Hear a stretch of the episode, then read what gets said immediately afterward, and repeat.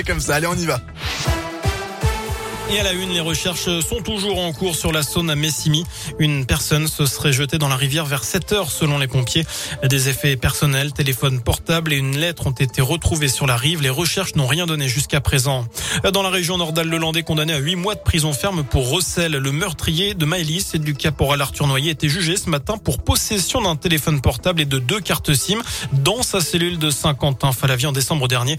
Du matériel fourni par une ex-compagne qui lui rendait visite régulièrement. D'après le Dauphiné libéré, les copes de six mois de prison avec sursis. Et puis le verdict attendu aujourd'hui dans le procès de l'assassinat du père Hamel à Saint-Étienne du Rouvray, c'était en 2016.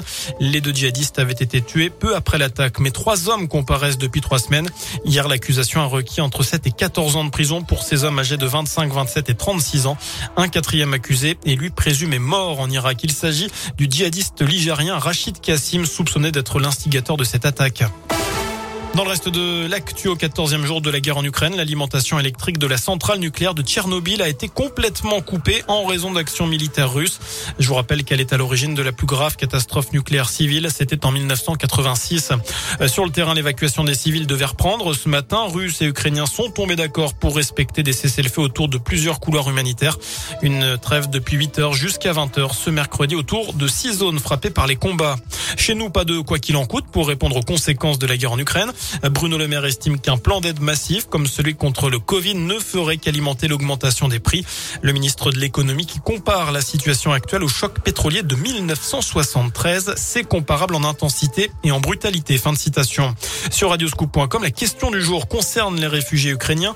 Seriez-vous prêt à en accueillir? Vous avez jusqu'à 19h pour répondre sur notre site internet. La campagne électorale et Emmanuel Macron toujours largement en tête dans les sondages. Le président sortant est crédité de 33,5% des intentions de vote selon une nouvelle étude ELA publiée dans l'Express ce matin. Jean-Luc Mélenchon remonte à la troisième place avec 13% juste derrière Marine Le Pen. Éric Zemmour est quatrième devant Valérie Pécresse. Les autres candidats Yannick Jadot, Fabien Roussel, Anne Hidalgo, Philippe Poutou, Nathalie Arthaud, Jean Lassalle et Nicolas Dupont-Aignan ne dépassent pas les 5%.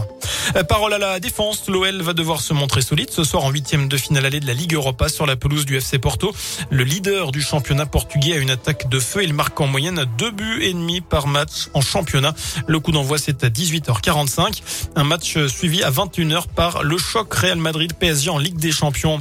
Enfin Jean-Pierre Foucault, Claire Chazal, Michel Drucker, Karine Le Marchand ou encore Brigitte Macron et Nicolas Sarkozy. Quelques-unes des personnalités venues rendre un dernier hommage à Jean-Pierre Pernaud à l'occasion de ses obsèques à Paris, une semaine jour pour jour après la disparition du présentateur emblématique de TF1. Voilà pour l'essentiel de l'actu. Info de retour dans une demi-heure. Je vous souhaite une excellente fin de journée. Merci beaucoup.